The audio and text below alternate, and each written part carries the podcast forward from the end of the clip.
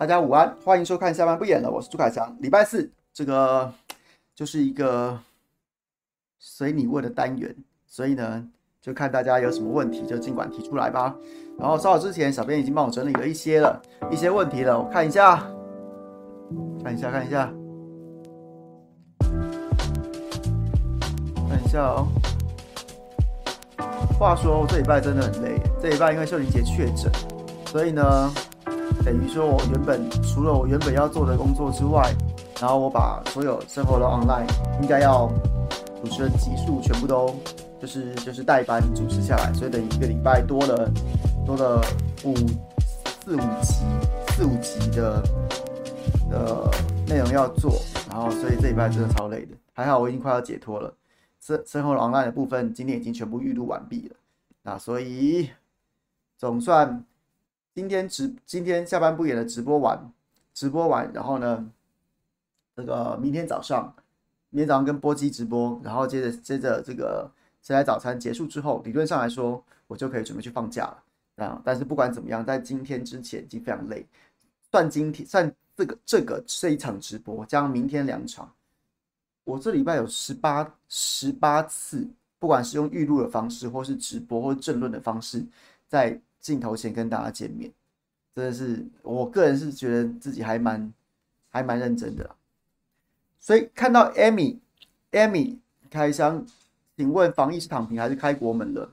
我不觉得防疫是躺平的。哎，其实我还记得吗？我三个月之前跟大家讲说，就是就是要赶，其实不止三个月，我早就跟大家讲说。今年就是会要，就是准备要跟病毒共存啊，然后呢，就是会，就是就是防疫就是就是要这样子啊。然后我那时候我还记得，我还有还有朋友其实不同意我的意见，我就说国民党不要再打防疫了啦，你不要再打说什么要不要开边境，或者说要不要跟病毒共存，并跟病毒共存，或者说或者说逐步的逐步的放松防疫这件事情是无可避免的，一定要做的。当然，民进党在这个过程当中，对快筛啊、对疫苗、对药物的准备，还有对所有法规法规的这些不准备不足，是非常糟糕的。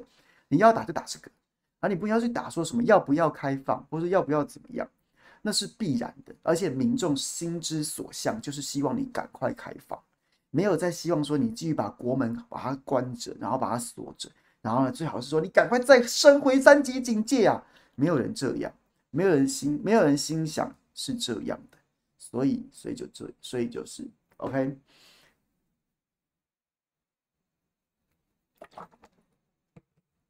黄金龙哦，黄金龙就怪他啊。那那那那，我跟他不熟，所以我没什么好好讲的。那我只能说，每个人都会选择嘛。在在中时报系的时候，你你呈现一个模样，那你有领薪水啊。那你现在离开中时报系之后，你没有领中时报系的薪水了，然后然后然后你要选择另外一条人生的路，那又怎么样？没有人，没有人说，没有人说在中时报系工作过，他就一辈子必须要必须要讲同样同样一种话吧。冯光远也是中时报是中时报系出身的啊，他当年做给我报告是政治政治讽刺的一种一种幽默。然后那时候那个年代其实写那样子文章的人并不多，所以所以冯光远当年成名，也就是因为他写那种政治政治讽刺的文章，然后在批评时政。然后现在他也他现在变成一个尖酸刻薄，然后讲话没有水准的老头子啊。那那那所以呢啊，他的立场也是大转变啊。中时报系的时候也其实也没有，中时报系的时候那时候那个时候是国民党一党独大，他就讽刺国民党。那现在就变成只是变成一种很低俗低端的方式去攻击国民党的对面，我就是攻击国民党，应该说攻击还是攻击国民党嘛，或攻击这个比较亲蓝的，不管是什么什么媒体人、政治人物，或是或甚至是艺人什么，反正只要只要爱着只要爱着。民进党的不站在民进党这边，他就骂，然后什么金普聪他也骂，然后一般那些艺人也骂。我记得好像什么什么白冰冰那些是不是？反正总之就是不顺着民进党的冯光远都会骂啊。吴宗宪对不对？他跟吴宗宪辩论，那那怎么呢？代表什么呢？就是一份工作嘛，就是一份工作，不见得每。如果你的兴趣、你的你的立场跟你的工作是结合的，那当然是一种幸福。但是就算不是。就算不是，那也就是一份工作啊，没有道理是说啊，黄金龙或是怎么样，他曾经在中时报系，他就立场这么大，你也要尊重人家。就算退休了，退下退休了，或是离开中时报系，他还是要吃饭呐、他不是喝西北风啊，所以他他当然有权去选择他能够生存的方式。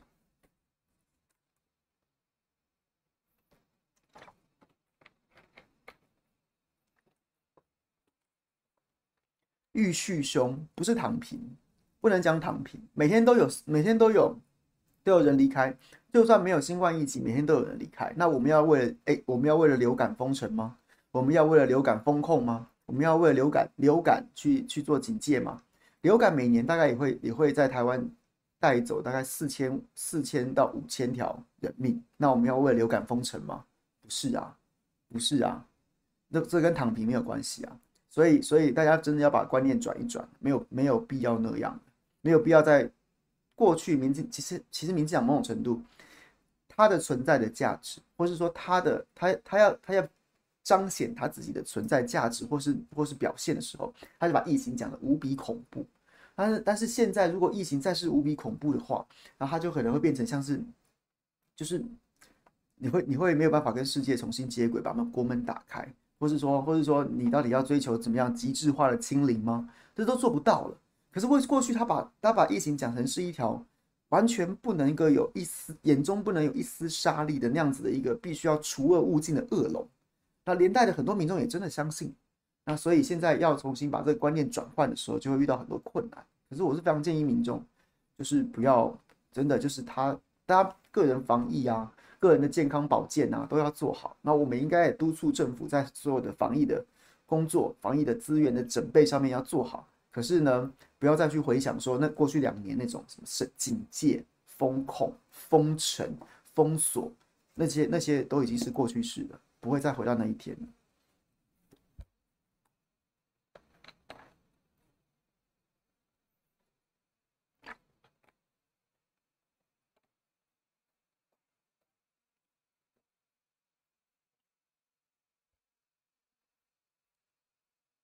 好，来看一下。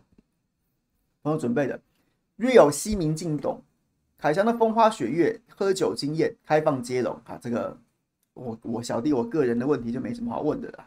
好了，谢谢你来留言呐、我知道你是存心来来来闹我是吧？OK，好，来佩提说从来没看过凯翔出外景，可不可以开拔到台南呢？拜托给龙介先一些温暖。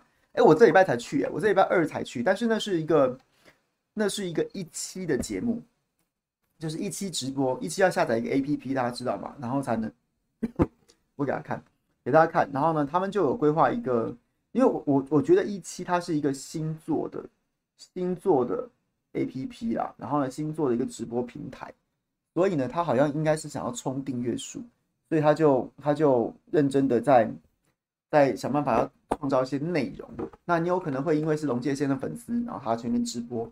或是你是柯志恩的粉丝，或是你是柯 P 的粉丝，或者是，是我的粉丝，然后我们请我们预他们就是就是会付一些通告费或者是主持费给我们，然后请我们去帮他们宣传说有这样子的内容，有这样子比较有趣的内容，或者是说他是我们的我们的粉丝，然后呢，我们去直播的时候宣传，然后你可能就会因此下载这个 APP，你可能因此就会是使用这个平台，所以我今年这个礼拜刚好礼拜二的时候才去过一次。才去过一次，去去，但是我不是去台啊，对，被你讲中了，我不是去台南，我是去高雄，然后老师在高雄柯智恩的竞选总部里面直播，然后同时在座的有柯智恩，还有谢龙介。那去台南，我当然完全不反对啊，然后应该会安排吧，应该接下来的日子应该会安排去去这个这个台南直播没有问题。Joseph Joseph 你来了，Joseph 王你来了，麻烦你在。到脸书去搜寻不演的新闻台，私讯给我你的联络方式，我要把今天早上这个梁少先少先兄签好的《天国之门》的漫画，然后呢寄给你，所以好不好？OK，Joseph，记得去，记得去，记得去不演的新闻台脸书粉丝页留言给我，然后留下你的联络方式，我要把书寄给你。好，再来，再来，再来。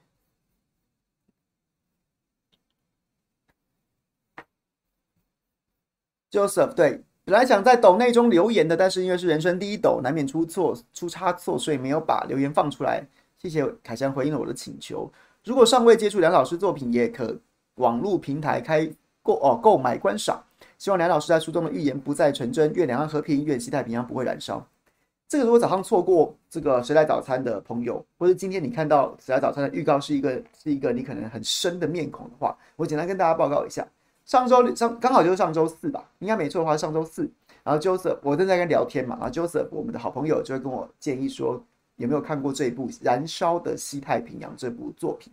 然后我说我没看过，然后我去查了一下，就当下是在听的时候，就有另外一位朋友，也是我们的一位媒体媒体的前辈，他就是挂听我的直播，他就立刻 Facebook 有讯息传给我，他说他是这个作者叫梁少先，他是一位国军少校退伍的政战官，然后他现在是一个漫画家，全职的漫画家在画漫画，他的作品。然后我一听，哎，觉得蛮有趣的，我就去查，就他发现说，如果各位过去曾经有印象中那个新闻，说是这个。前两年，前两份不是前两年，因为两年一次，就是国防报告书，然后把它画成漫画版的这件事情。然后那个作者就是梁少先，他是一个，他是这国军这个政战出身的军官，然后呢，就是很会画漫画，然后很，然后也很有剧本啊、桌游啊，反正就是就是非常的贴近年轻人那些概念的。然后呢，他就就是因为很会画漫画，然后也被媒体注意到，然后呢，就提了一个点子。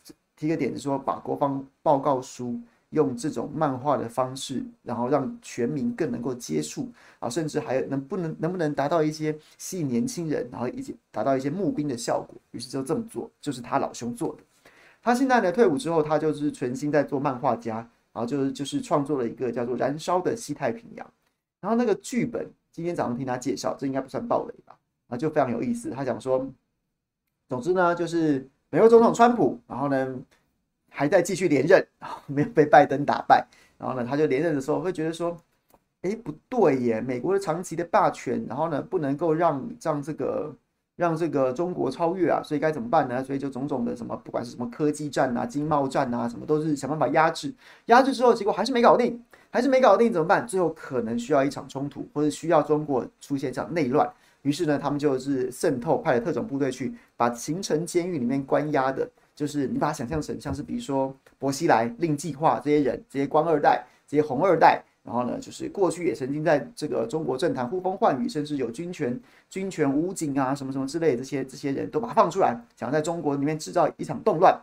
结果呢，制造一场动乱之后呢，然后呢，这个习主席掌权，顺水推舟啊，也知道美国想搞我，然后也想要一举歼灭这些叛党，所以呢。就想说，干脆就也制造一场外部冲突，然后从然后借此机会来肃清在军中不对我效忠的人物，然后趁机把这些什么隐藏在暗处的鼠辈都抓出来。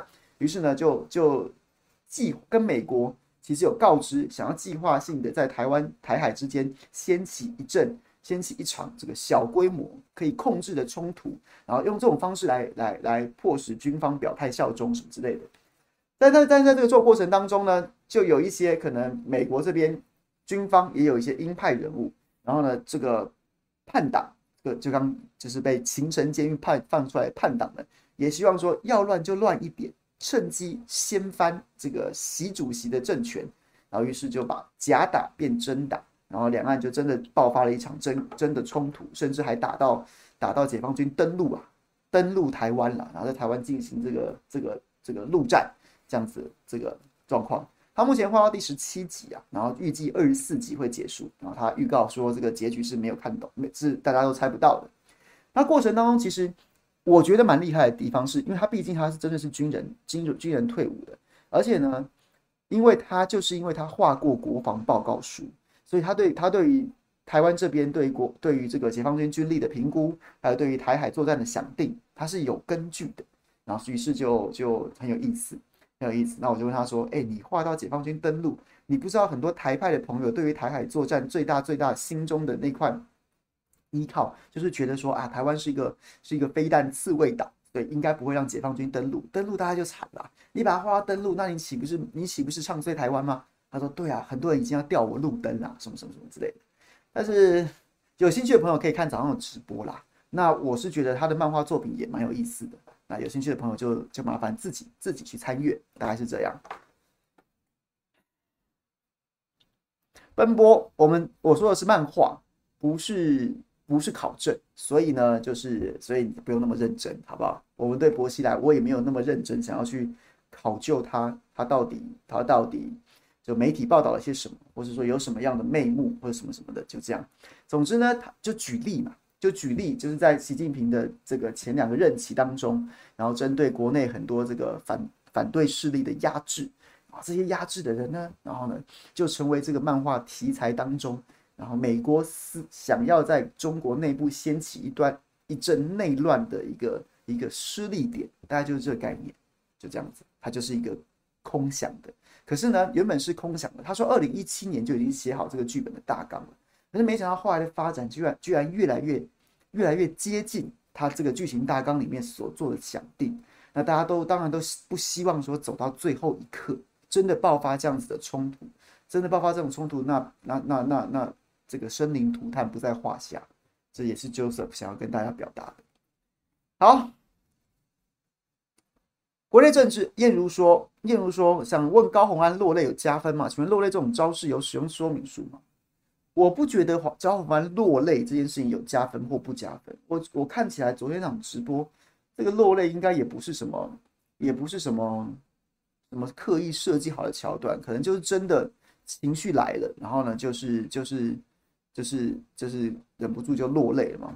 那你要解释这个落泪，其实我是觉得一向很难揣测人家的心思啦，就是说，就是说他到底是怎么想的。你要一个人去揣测另外一个人，除非除非是你真的有问过人家，不然这样揣测其实其实其实蛮蛮蛮不精准的。然后，但是我我如果真的要问我哈，我反倒觉得说，看起来就是脸皮薄吧。就高虹安可能，毕竟他可能这一辈子。这一辈子不管求学、就职、从政，一直都是蛮顺利的，然后被人家被人家称赞的，被人家这个呵护的。但是呢，结果在这一波当中遇上了这些比较不讲理的塔绿班，然后呢，对他有道理没道理，他可能觉得他前一天对于对于论文的说明，我都已经说到这个份上，我准备这么充分了，结果塔绿班还在攻击我，然后他可能会觉得可能脸皮薄，加上加上有一点委屈，然后就落泪，大概就这样吧。那你说有没有加分？我不觉得落泪这种事情是有加分的，那但是但是你说有没有，我也不敢说没有，所以最终还是选举结做做评断嘛。那我只是觉得，接下来当然还有还有两不到两个月时间，也是你说短不短，说长也不长，还有没有变数？有可能。可是如果现在投票，明天投票的话，明天投票，我觉得高虹安绝对当选。我几乎可以，我我的看法，我当然有可能错，就给各位参考。我觉得今天投票，明天投票，高虹安都绝对当选。礼拜六投票，他都当选了，他都当选了，就是这样子啊。那你说有没有加分？很难说，很难说。好，这期都连续的。高安论文，陈敏、明陈、陈敏说要问高安论文。PT Chan 说，想听台长大大从自己的观点看高虹安这两天的相关新闻，请问他该不该道歉？以及不少泛蓝参选人和名嘴都声援高虹安。但黄珊珊却一副事不关己的样子，大家如大家如何解读这两方的差异？谢谢。这问题很大。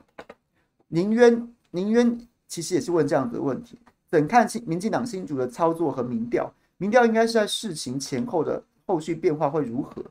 民进党为何在论文翻车后转战态度？这真的有用吗？还是只是需要话题转移桃园和地震焦点，顺便凝聚同温层？还有怎么看舆论风向党操作的能力？这其实都几个问题，几个问题其实加在一起，那我就一次来跟大家分享我的看法。我觉得，我觉得，首先第一时间《镜周刊》这一波操作跟跟打张善政基本上是一样。《镜周刊》的记者，《镜周刊》说他接到民众爆料，说接到民众爆料，然后呢，就是说有这个搞完论文抄袭啊，什么什么什么东西的。看他文中行文的那个脉络，那个民众就翁达瑞啊，就陈时奋嘛，就陈时奋嘛，他是这样。那你说，你说好，就算是是陈时奋，那就是绿营侧翼啊。就是民进党在跟连周《镜周刊》结合的，用打张善政的方式打高虹安嘛。那就算不是陈时奋，那个结合的方式也跟也跟民进党打打张善政，跟《镜周刊》结合起来打张善政的方式一模一样。所以你要说是民众爆料，我觉得大家就不要演了，不要在那边假了，不要在那边装了。好，那总之呢，就是民进党的组合拳，过前一波打张善政，那这一波打在高虹安身上。不过差别在于什么？差别在于，看起来高虹安是有备而来的。那高虹安自跟他自根据他自己的说法，他为什么对这件事情都做好准备？就是因为辛辛那提大学已经连续一年多的时间，长期的接受到民众匿名检举，甚至已经造成他们的困扰，困扰了。那所以在这个过程当中，高虹安早就已经知道有人一直在打这件事情，所以他对此做了相应的准备，就是早就已经去辛辛那大提那边取得取得背书啊。他们这个辛辛那提大学的学论会认为这没有问题啊，没有抄袭的问题啊，没有抄袭的问题。简单讲，《镜周刊》这一波攻击组合拳打三个点，第一个点是说他的他的论文抄袭。他的论文抄袭，他论文有大过大有篇幅引用了他的资策会的报告。第二个，资策会报告是是是是有这个版权的，是有版权的，而且是大家共同协作的，有版权的。然后呢，高虹安这样子把它用到学位论文里面去。哎呀，你这你这岂不是跟当年你们攻击中中华大学的这个林智坚论文一样吗？第三点就是说他领他领资策会的补助出国留学，回来之后去跑去跑去红海上班，这是不是有这个这个？没有没有相应的回馈，有滥用这个政府补助这样的状况，那结果呢？高虹安针对这三点都做好准备。第一个就是辛辛那提大学对于他的论文已经已经做过审查了，认为他没有抄袭的问题，所以第一点没问题，第一点没问题啊。然后第二点呢，资社会那个报告的部分，高虹安的说法是说他引用到。论文里面去的本来就是当初那篇协作论文当中他自己写的，他没有把他的团队的成员或他的伙伴或他协作者的部分拿来当成他的用在论文当中，而且他也有引引用出处，还有引用出处，所以呢，辛辛那提大学说没问题，那不然你们叫什么叫？差不多是这样。第一点化解了，然后第二点，第二点是资策会，除了我刚刚讲的。那个协作的部分是 OK 的，再来资策会也出来报，也出来背书说，出我们我们资策会就是一个开放的 Open Data，除非你要做商务应用，那可能会有一些版权问题，不然的话，我们都是很欢迎大家来引用我们的 Open Data，那所以也没问题了，资策会也背书了，也背书了，没有问题啊，资策会都没有问题，你叫什么叫呢？然后第三个，那高宏安这是很简单说明的，他的意思就是说，他曾经领过资策会补助半年的这个津贴，那他回到国内之后，他也在资策会服务了半年，服务了半年之后才去红海，所以等于是已经尽了他这个领津贴的利的义务。所以这三点有辛辛那提大学背书，有资策会的背书，另外第三点其实第三点其实就是就是就是可以可以查的嘛。可以查的嘛？那《镜周刊》不知道是没查呢，还是说查到了，但是故意不写，故意写的很隐晦。那总之这也不是不能说明，所以三点他都已经准备好了。他显然《镜周刊》想要炮制突袭张善政的方式，然后但是这高虹安显然已经有准备了。我甚至都觉得高洪安在接到《镜周刊》记者查证，礼拜一晚上接到他查证电话的时候，他搞不好很兴奋呐、啊，终于来了，对啦。终于等到你了，终于等到你了。你不你不讲，你不攻击我，我好，我搞不好还不好意思自己开一次会，开一次记者会，请大家来讲。我今天真的开一个记者会请来讲这件事情，搞不好搞不好还会被骂说你神经病，谁 care 啊？或者说神经病，你自己讲这个，有人骂你吗？搞不好还找不到那么多媒体关注呢。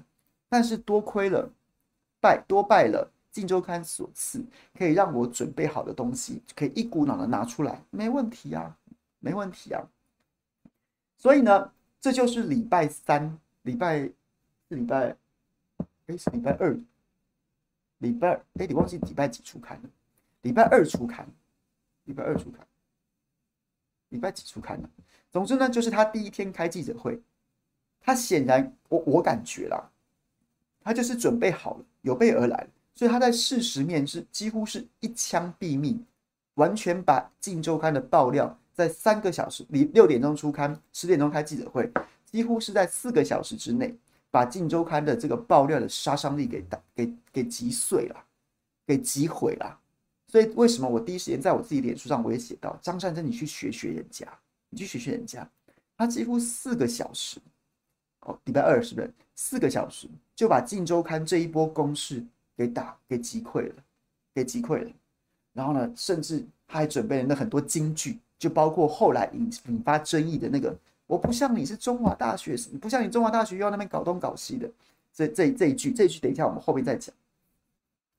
所以在到这个到这个程度的时候，到那场记者会之前，高虹安处理的方式几乎几乎就是一个教科书啊。就是一个选举攻防的教科书啊。包括什么？包括你先已经预先盘整过了，盘整过你有哪些可能的弱点？那那些也许也许是你自我内在自己内团队内部的检讨，去追纠错，去抓虫，或者是说，其实你已经掌握到翁达瑞、陈时奋，或者说《镜周刊》可能人家在查你的论文，然后甚至从辛辛那提大学那边得到情报，有人在弄了。不管怎么样，你已经预先的已经盘整好自己可能的弱点，然后针对自己可能的弱点，已经做了，已经做好准备了，已经做好准备。但已经做好准备之后呢，也不是也不是张牙舞爪，恰恰留着说：“哎，来哟，看看我讲这个。”而是静待一个时机。什么叫时机呢？就我刚刚讲的，你今天准备好了，你拿到辛辛那提的大学的背书，或是拿到资策会的背书，或是你准备好什么文件之后，你今天贸然的突然开一个记者会，记者会不会报？也许会。可是呢，他反而不会有那么多的关注跟效果。于是你就像是一个等待猎物的、等待猎物的掠食者。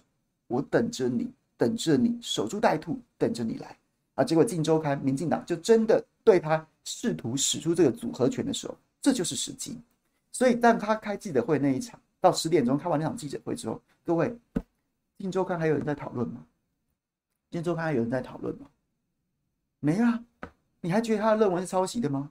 后面当然还有不死心的继续讲说，他后面有编辑过啊，他后面有编辑啊，他有补，他有补充那个文献呐、啊。问题是这件事情就是，辛辛那提大学的没有觉得怎么样，那、你叫什么叫？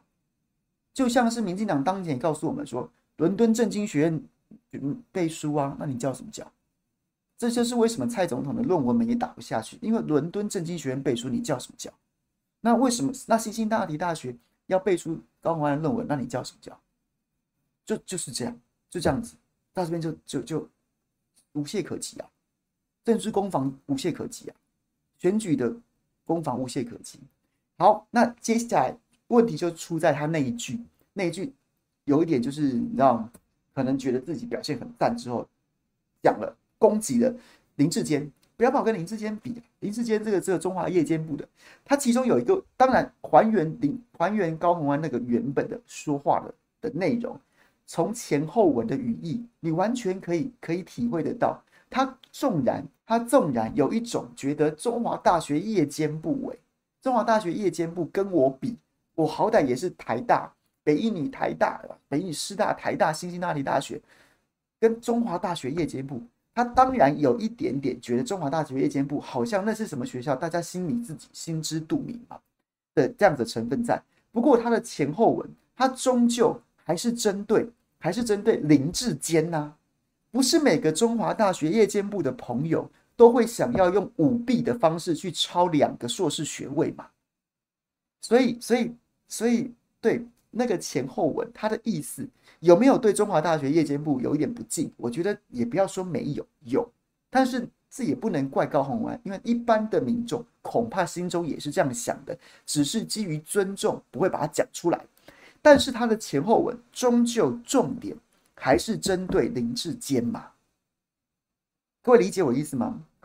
那个、那个，你你真的好不好？有一点基础阅读能力的，而或者说不要被意识形态刻意的让你的心黑化的，你都能听得出来。那是针对夜，那是针对林志坚，不是中华大学夜间部。只是当然这句话说的并不好，很呛，但是他在政治上面，他就是会有一些被人家抓到的痛点。政治人物说话，有的时候你不能怪说大家好，这种然后常常不讲人话。我们当然不希望政治人物不讲人话，可是有时候因为你是政治人物，你在台下的支持者，支持者可能不要这样讲。你说在台电视上面讲什么话，你说者无心，听者有意，你不能预期是什么人听在耳里。所以很多政治人物都会采取一种四平八稳到近乎你不知道他在讲什么的方式来说话，就是顾及到说你的受众可能每个人想法会不一样。所以我觉得。高虹安在打了一个漂亮的记者会之后，针对抄袭案打了一个漂亮记者会之后，他后面讲这番话，讲这番话，他隔天快速道歉，快速道歉，我个人认为也非常正确，非常正确，非常正确。怎么说呢？怎么说呢？你要去思考，你要去思考，对高虹来高高虹安来说，什么事情是重要？什么事情是重要的？重要的，重要的是，重要的是，他最重要的战略目标就是要挡掉挡掉这一波镜周刊、民进党、民进党镜周刊侧翼，然后名嘴，然后呢，这这一波组合拳，就是当初招呼张善政的那一波组合拳，针对他抄袭的攻击，这是最重要、最核心的。然后他的他最重要的目标就是要挡掉这一波攻击，这一波攻击，请问他做到了没有？请问他做到了没有？他做到了，他做到了。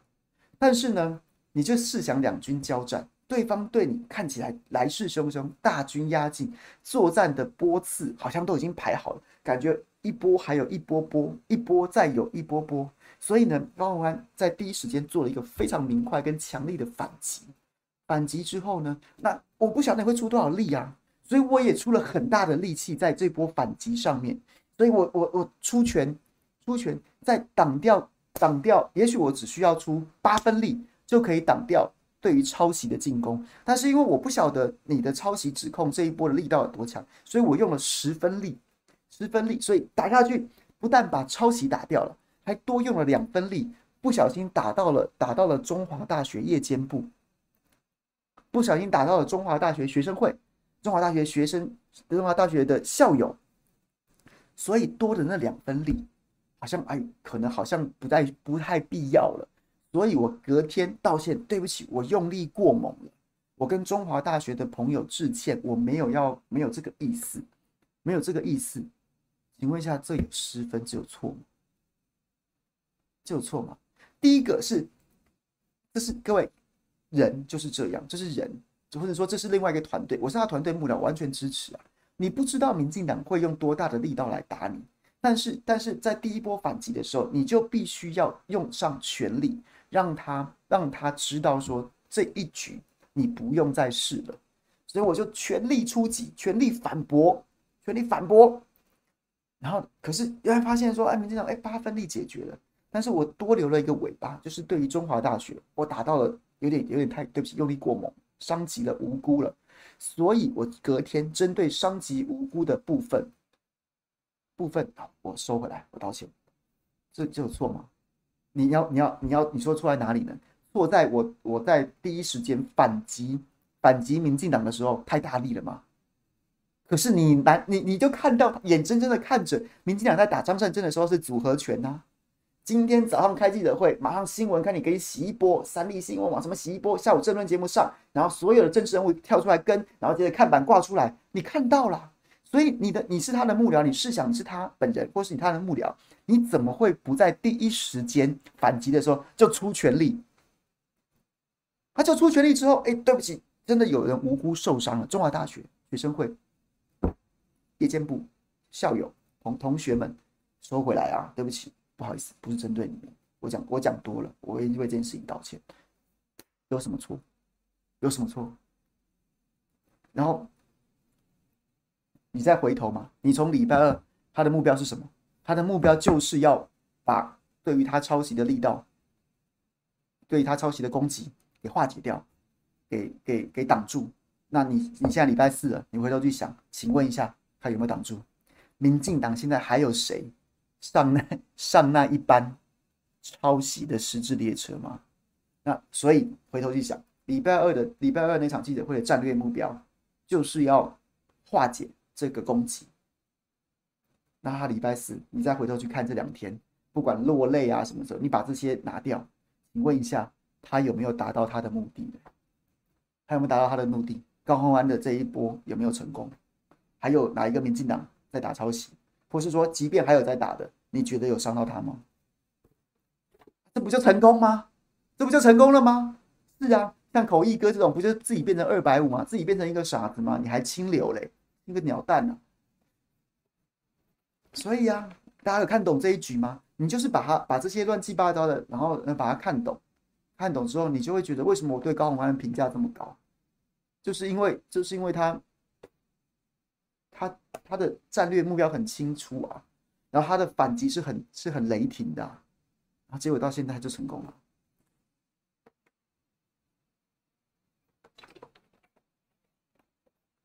所以反过来讲，反过来讲，为什么塔利班或是为什么民进党现在要搞乱七八糟一大堆，然后呢说什么你的态度很差，然后我的学历怎么样怎么样啊，什么什么什么什么的什么的，然后呢现在又开始讲到补习怎么样怎么样怎么样？为什么？为什么？各位为什么？为什么？因为你把它试想，按照之前民进党打张善政的作战序列，这些这些人都是陆陆续续要一波一波的搭上那一班抄袭的进攻的。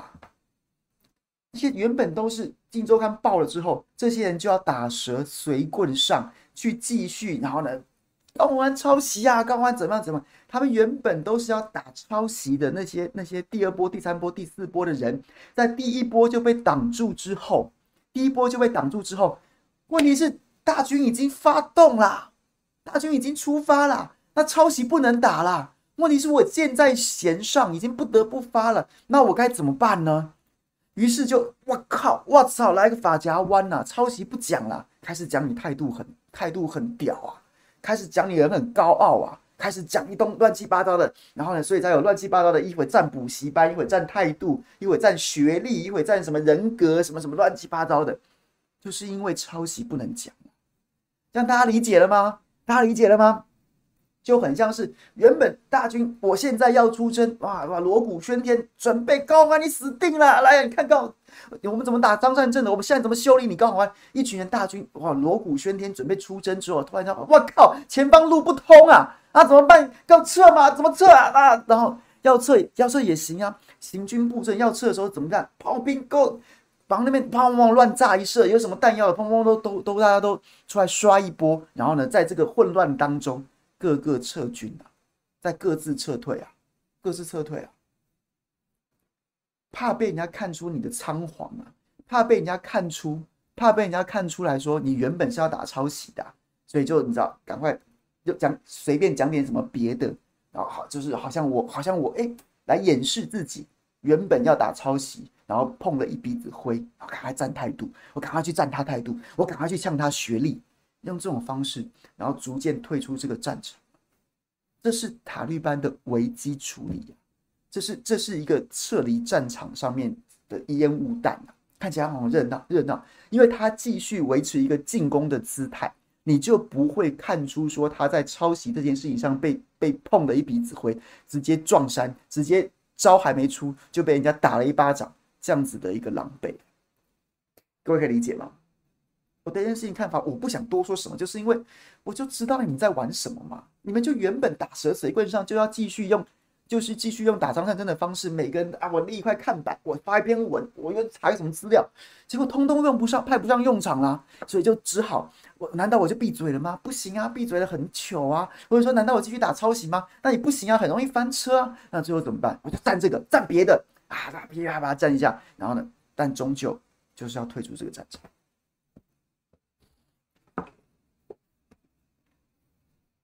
这样子 OK 吗？飞瓦说我很嗨，你有说我太活泼？没有啊，我就是我就是这两天我就一直在看这一局，我就笑而不语啊。我不晓得我这样讲会不会太抽象，大家可以理解吗？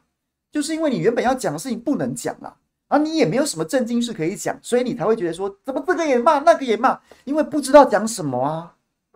但是不能不讲啊。我不讲，你会觉得我心虚啊？你会觉得啊，看塔利班吃瘪了。我不想让你觉得我吃瘪了，所以我硬要讲些什么东西，然后，到各自，然后彼此就，然后各讲各的，然后逐渐的慢慢退出这个战场。这样大家也可以理解吗？或者说，你有没有可以，你有没有回头去想？哎，好像真的是这样。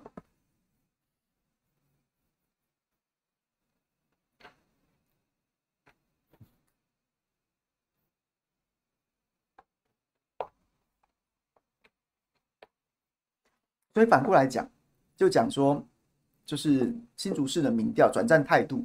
所以我陈明、PT Chain，还有像宁渊，还有燕如，我有回答到你们这个问题吗？就是我对这一局的看法，我对这一局的看法。那其实某种程度，你不得不佩服民进党，你不得不佩服塔利班，他们真的很会啊。他们即便原本大军大军出征是要是要集火攻击抄袭的，可是呢，高洪安把这个挡下来之后，你也不得不佩服他们。他们大军可以立刻转向去打些别的，还是某种程度达到了一种就是就是你整体上面没有优势，因为整体原本的大战略是要打抄袭的，但是呢，抄袭打不下去之后，他立刻转进，他还是可以在某些在在态度啊，或者在学历啊，在某种局部的战场上面、局部的议题上面，还是有一种集火的优势，就大家都在讲，所以高洪安才会落泪啊，脸皮薄啊，靠，我又没抄袭，你们不去谴责林志坚，你来说我态度高傲，那干我也不想跟林志坚比呀，啊，你们拿这种东西来侮辱我，难道就可以吗？就落泪。他还是在局部上，局部的议题歪楼，即便歪楼了，还是有起火的优势。所以你不得不佩服民进党很会选举啊，他的这一波，他的这整个这种这种产业链、这种生产链，还是有它的威力在的，转的真的很快。OK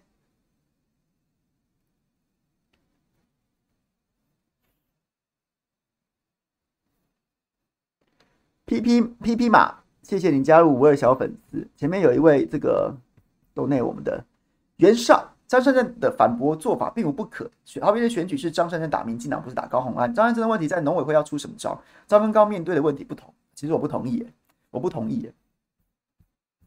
回头讲张善政，为什么我觉得张善政应该要去学学高虹安怎么做？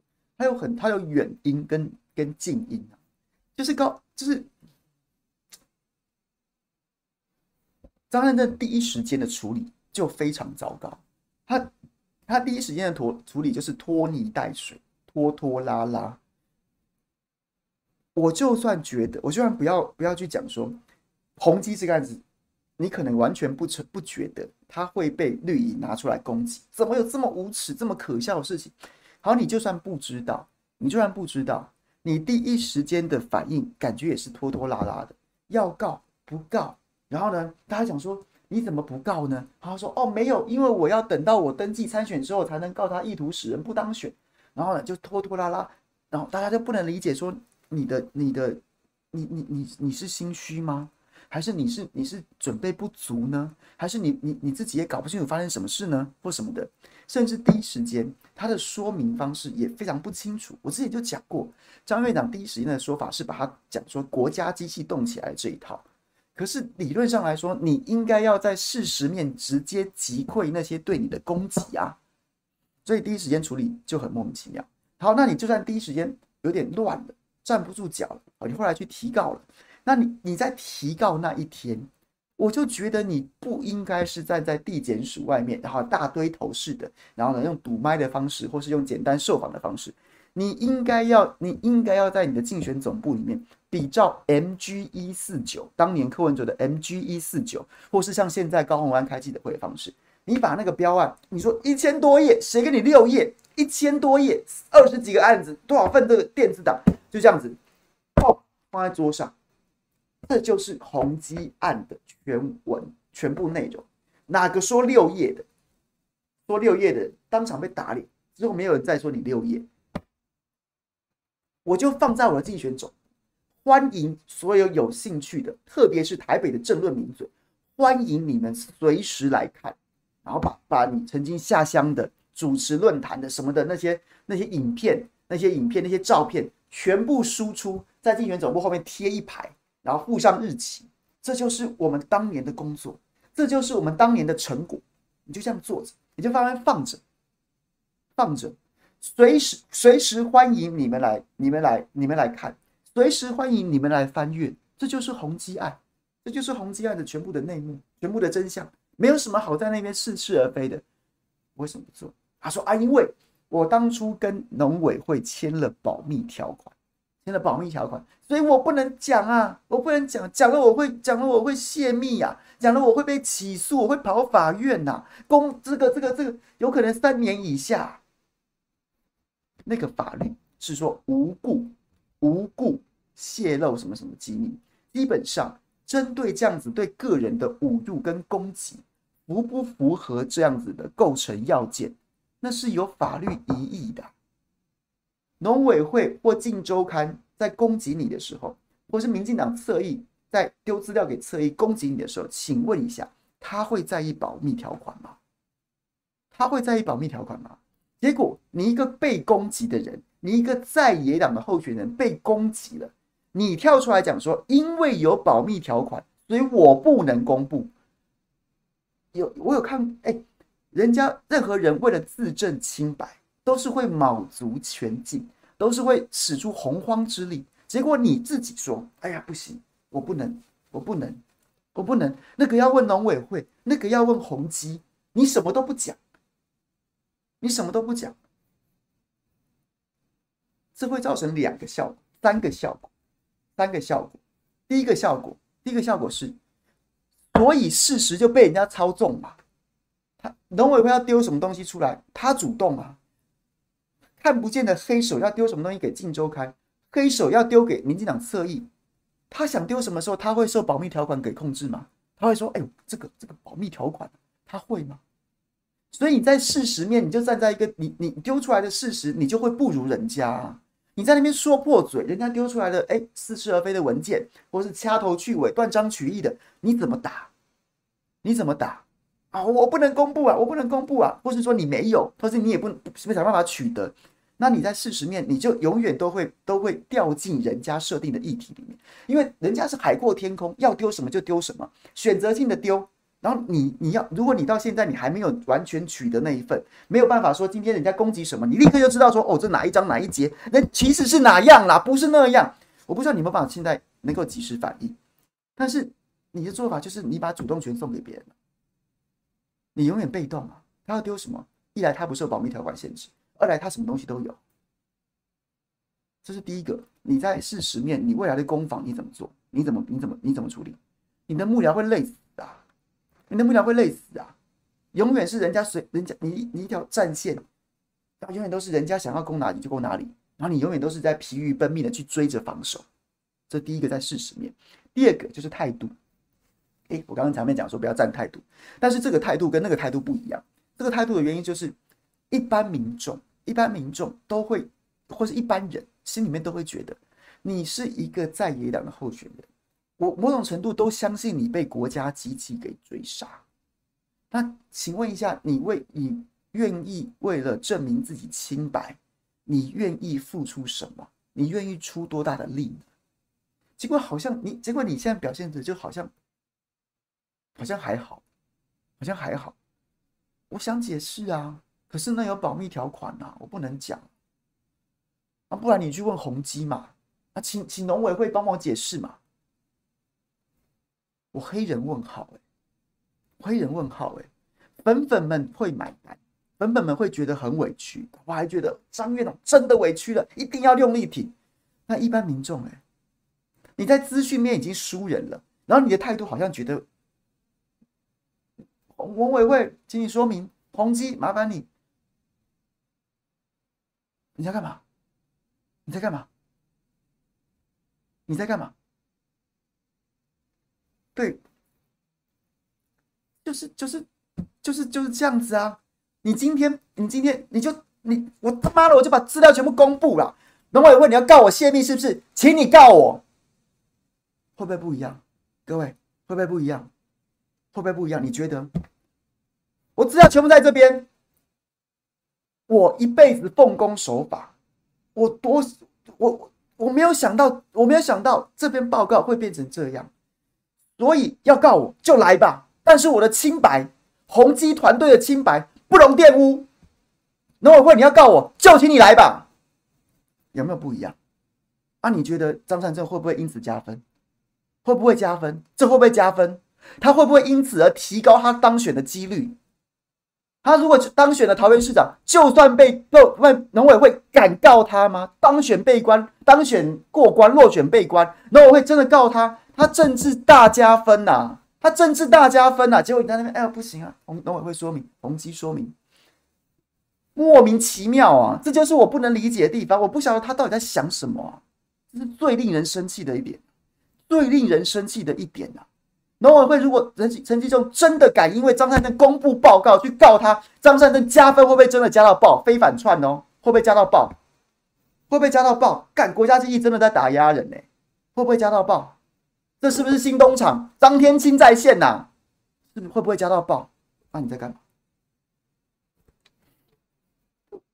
我这不懂啊，我们不懂啊。好，第前面讲了事实面，你就会输人啊。第二面你就是你永远都在疲于奔命，人家丢什么东西你才去被动防守。第二个就是你早就该表态那个坚决的态度啊，那有什么问题吗？这有什么问题？这这就这有什么问？这这到底有什么问题吗？我我怕被告啊！这你讲出来不是笑死人吗？然后第三个，第三点就是能力的问题啊，各位。其实有时候选举的这种攻防，这种攻防，事实面是最不重要，因为有时候有时候选举攻防的那个议题的那个议题，那个议题是非常复杂的，那个议题是非常复杂的，所以民众可能根本搞不清楚那个议题是什么，或者说你你你说的好像也有点道理啊，我我支持你，所以我觉得你说的有道理，诶，但是我听听对方对你攻击，诶，也不是没道理哈，但是我话还是支持你哈。就是很多议题事实面，可能根本大家都不知道到底在讲些什么东西，但是有，但是为什么你还是必须要去回应？你还是要必须要去去去去反击？为什么？不是针对那个议题本身的、啊，不是针对那议题本身的、啊，而是要透过这种攻防的过程去巩固你的人物设定啊，跟展现你的能力啊。什么意思？大到你能不能把对手的攻击？消弭于无形，能不能把对手的攻击强力反击回去？像高洪安这样子，请问一下，这场记者会，这场记者会，你除了看到哦，内容是这样子，他的他他的表现的方式，他反应的速度，那个加起来叫做什么？那加起来叫做什么？叫做能力啊，叫做能力呀，能力呀，能力呀，这这这才是你可能你可能不会对那些细节留下太多的印象。但是你会对于高洪安这个人或这个团队的能力留下印象，所以所以代表什么？所以这就是为什么很多朋友还跟我讲说，不用回应啊，塔利班就是会一直丢脏，一直泼脏水，你干嘛回应？你回应不完呐、你一个有能力的团队，有能力的候选人，我巴不得你一直攻击我啊，你一直攻击我，一直拆招，我甚至还倒打你两拳，在这个过程当中，大家就见识到我有多强啦。大家就见识到我的能力啦，他这是见识到我多能力啦。你你你尽量好不好？麻烦请大家一起上，我要打十个，请你尽量上。我一我真的打完十个之后，你就知道我有多强啦。所以各位理解吗？就是我觉得那些攻防不是说你今天觉得说哇，我把这个炸弹拆掉之后太好了，天下太平。但是塔利班不会这样子给我，所以我这个炸弹我就不拆了。不是啊。真正有能力的人，就是希望你一直丢，你一直丢，我一直拆，你一直丢，我一直拆，甚至我捡起来往你身上丢，那就是那就是一个强大的候选人跟强大的这的竞选团队，一借有这样子的机会，然后能够巩固自己强大的人设，有能力的人设啊。结果呢？结果呢？张院长很需要，为什么？因为他的出现并不是，并不是他在民调当中击败所有人的，他的出现，即便现在大家比较不提了，可是他就是一个征召空降的，所以很多的论述，早些很多人来战我说，他当过行政院长，能力会不好吗？他做过什么什么，能力会不好吗？好啊，我那时候就讲啊，选举的过程就是不断的让大家知道你能力好啊。结果你选了选了大选了两三个月了，还是只能讲当年当行政院长的时候，那就代表你选举的过程当中，你没有成功的去去去巩固这个巩固这个这个人物设定，或是去证明你的能力嘛？那人家对你的攻击不就是证明能力的机会吗？不然你要怎么样？不然你以为你开一个开一个四平八稳坐在那边讲的网络上发发梗图讲我的证件，大家就会觉得说哦，好有能力哦，梗图做的真棒。就是困难的时候才考验一个人人的能力，不是吗？结果你对于这种这种机会，你却采取这样子的回应。请问一下，现在你的支持者要怎么样证明你的能力？哦，他当过行政院长，不是还是只在这一套吗？那你前面几个月不是白选了吗？OK OK，这样子可以理解吗？这样可以理解吗？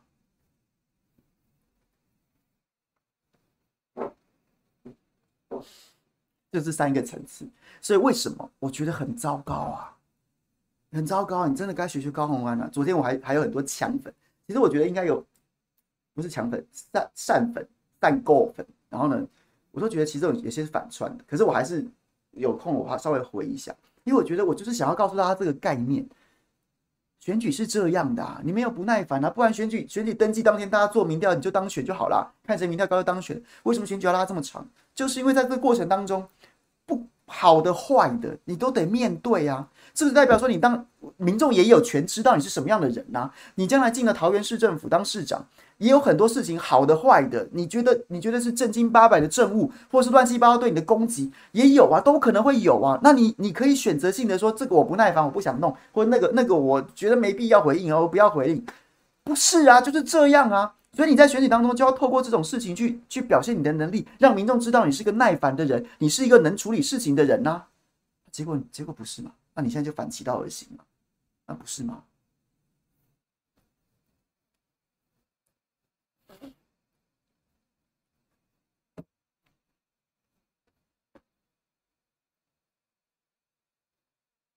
是吧？就是这个意思啊，就这意思啊，就这意思啊。到最后，到最后，到最后，张院长还是可能当选，靠哪一招？靠哪一招？情绪勒索啊！不然你要让民进党当选吗？你不投我，那你当那塔利班嚣张的时候，你在叫什么叫？就是这一招。哎，这招很可能会有用啊。可是为什么我要这样讲讲这些？很多人讲说你干嘛？你谁什么什么？你为什么要炮打这个这这个这国民党？难道你要让民进党当选吗？我就是因为不想让民进党当选，而且我觉得你当选几率还是不小，所以我我难道不应该督促你变成一个更好的候选人，将来变成一个更好的市长吗？你要我跟死忠仔一样，然后因为因为我讨厌民进党，或是我觉得民进党必须要被教训，我就闭着眼睛瞎提你，觉得你好棒棒吗？什么该讲的都不讲吗？我就不是这种人啊。那如果我成为这样子的人的话，我有什么？我今天有什么面目在这边跟大家批评死忠仔？我也是死忠仔啊。只是颜色相反而已啊，色为死忠仔，都是死忠仔啊。嗯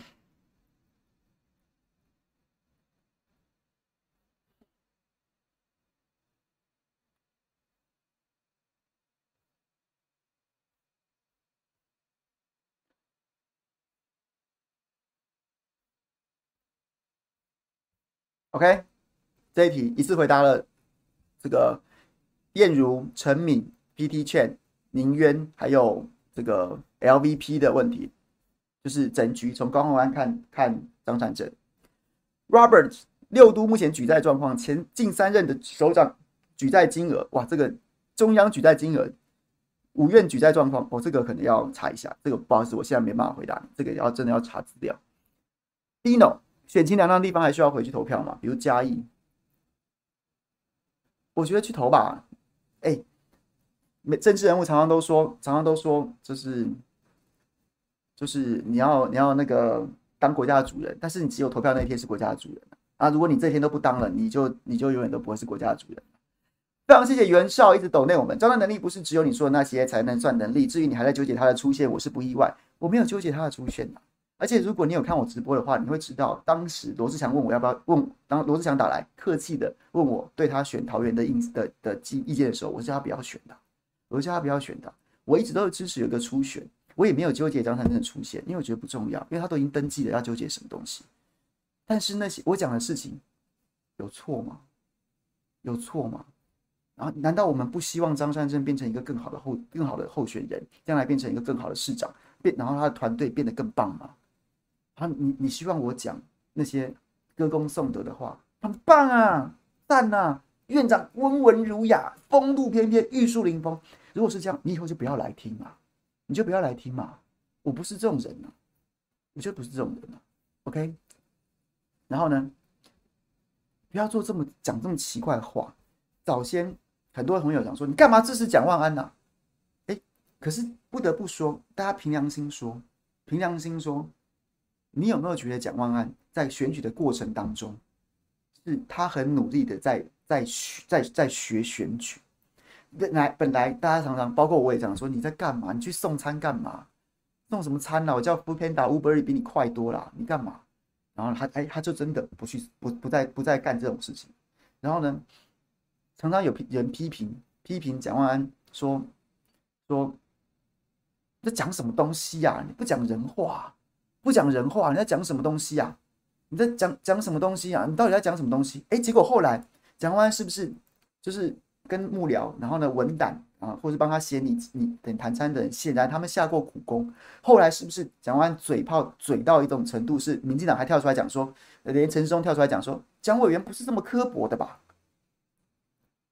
那照如果照张善这个逻辑的话，应该跳应该大家没有资格说蒋万安软啊，你不能骂他软啊，他就是他就是这样子的人呢、啊，你要蒋万安变成另外一个人吗？那为什么你要去骂蒋万安，然后然后对却对张善政是用这样子的态度呢？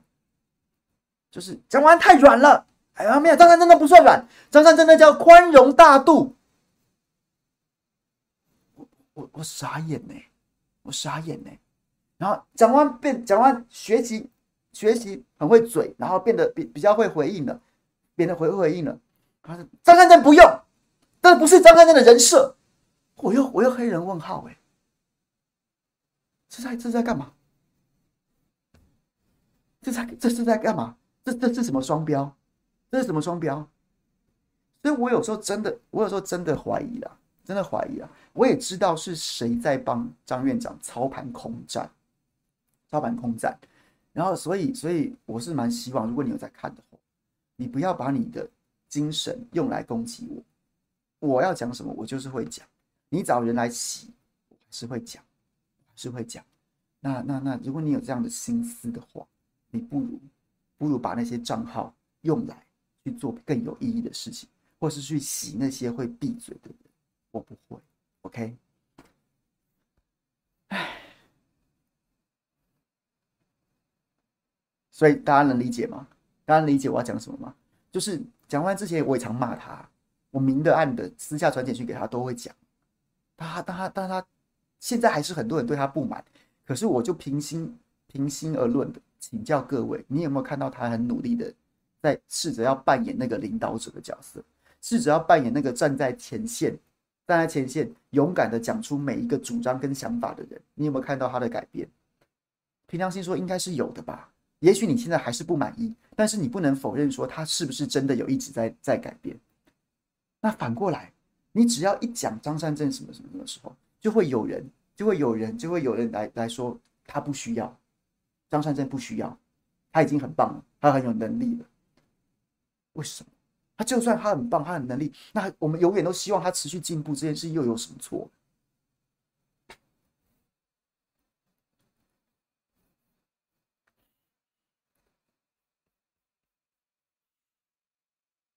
就是这样。那反正人家不爱听，就不要听，也没有关系，也真的也没关系。那我基于政治评论的角度，那反正六都。偶尔会讲，我也常常讲台南啊，台中我比较不熟，而且台中选情真的好冷啊。然后，对，那就这样吧，好不好？你不想听，你就把我当成当成肥类，我也无所谓啊，真的无所谓。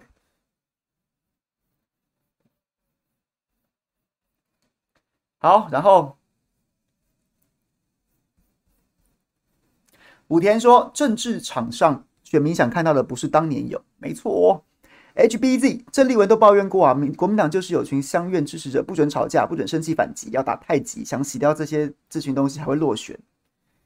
啊，这个互相尊重啊，不要用东西，就是反正反正一点点改变，真的一点点改变。Kate 要问我说，这个外交部大外宣说，这个去驻英代表获得跟各国元首同样的待遇，签调业册，但其实好像不一样。是啊，第一个。民进党喜欢大外宣这件事情，大内宣、大外宣这件事情，你还意外吗？第二件事情，台湾的驻英代表跟美国总统拜登怎么会是同样等级的招待规格呢？所以这两件事情都是一个理所当然的。所以，对，就就是你就习惯吧。民进党执政，他就是会喜欢一直大内外宣，那那你就习惯，你自己看透就好了。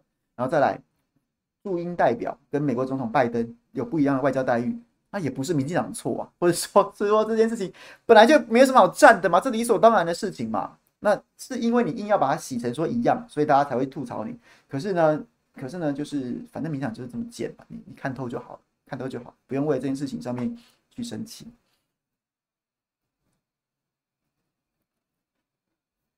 许邀敲敲优旭，始终这礼拜都没有新闻，伤心啊！虽然他怎么做怎么错，但他会这样神隐吗？当然不会啊。这一波洗完之后，他就会回来了啦。这一波这个高虹安完了之后，高虹为什么这么这么这么激烈的被打？就是因为他民调领先嘛。民进党干嘛花这么大精神、时间、精力去攻击一个民调落后、不会当选的人？为什么？因为他赢了嘛，他会当选嘛，高虹安会当选，所以他才有被攻击的价值，就是这样。那陈时中现在眼见现在看起来也没得救，那你现在要干嘛嘞？是这样子啊，就这样啊。但是陈时中终究还是会，还是会，还是会回到回到我们的的的视野里面的，因为毕竟他是英系希望之所系呀。陈时中没当选，蔡英文一定被逼宫啊。陈时中没当选，郑运桃园丢掉，这两个联动的两个如果都完，都都都都都丢了，蔡英文绝对下台。那其实他本来输也输掉，应该要下台了，但是这两个丢了，英系一定被逼宫。被翻桌，就算表面上还是维持了一个说，哎呀，总统怎么样啊，主席怎么样啊？但英系下面的人准备鸟兽散啊，没有英系存在，英系就是利益的结合。他们拱着蔡英文上位，蔡英文拿权力跟资源回报他们。等到蔡英文在这场选举当中跛脚之后，大败跛脚之后，大败台中，呃，应该说是桃园跟跟台北双丢之后，英系就准备土崩瓦解啊，蔡英文就立刻跛脚。所以呢，在最后一搏，一定还会用手上的资源跟所有的倾巢而出的网军去拉陈时中，只是现在还不是那个时机，所以不用担心，时中还是会回来的。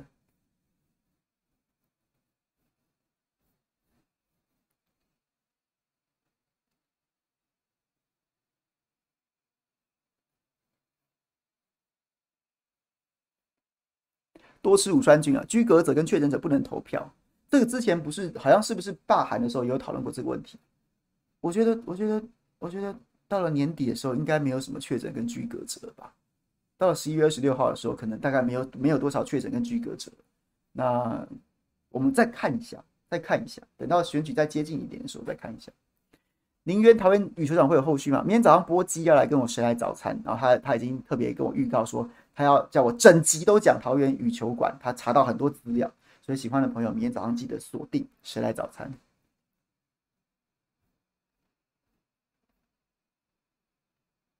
敲 you 敲 you 敲又续友后来问了周信媒体人占补习班，那前面就是我刚刚讲的，就是一个周信媒体人基本上他是一个自走炮，但他的问题就是另外的问题，可以参考昨天我跟光晴姐对谈的那一集不演的开讲，在不演的新闻台。那但但是打补习班这件事情，我觉得纯粹就是一个。就是一个准备撤退的烟幕弹，就是这这局打不下去了。高对高虹安的攻击大概在在两三天没了，一两天大概就没了。龙介先拉抬民众党小鸡，能帮他多拿几张票吗？我觉得有机会啊，有机会啊。你现龙介先现在做的方式，一来拉抬民众党小鸡没什么不对，反正国民党本来也选也选，就算全上也就十九席，不会过半。那如果民众党也能当选，未来一起监督制衡民进党，不是坏事。啊，当然希望监督制衡的是是是谢龙介本人嘛。那他也是预留一个空间，未来也许柯 P 下台南的时候，也许就是可以可以局部的蓝白合啊，为什么不可以呢？在台南，在台南，即在台北，在台北，在新竹，蓝蓝白各有自己的候选人，但是在台南没有啊，蓝就只有蓝的谢龙介，白的没有候选人啊。那你要支持林义峰也是一种选择，但是谢龙介想办法营造一个你来支持我。你来支持我，我们把自己的力量极大化，而不要我没有对林义峰先生不敬的意思，我只是就事实评估，林义峰就没机会当选了。如果白银在那边还有还有选票的话，你刻意去投一个不会当选的有意义吗？不如就从在野大联盟的立场支持谢龙介，那谢龙介就是在创造这样子的一个环境，那我觉得很 OK 啊，很好啊，没什么不对啊，赞，而且一定会有票，只会或多或少而已啊。国际廖书义想要想要谈这个俄罗斯总统，我非常建议你稍后七点四十五分看《生活老 online》在不演的新闻台《生活老 online》。今天是小弟代班秀玲姐，然后跟这个亮哥郭正亮、郭正亮哥、郭正亮大师对谈，然后讲了很多乌克兰战争的最新发展。他有我他讲预言未来一周会有惊人的转折，就是因为普丁终于下了一个他早在半年前。就该下的决心，蛮精彩的。然后开场的时候，还有我小弟对于郭正亮的爆料也很精彩，所以好不好？请锁定一下，OK，一定要看。今天没有回答到的问题就不好意思了，因为今天超时了，前面讲太多了。然后反正我们周四就随便大家问，下周再会了，OK，拜拜。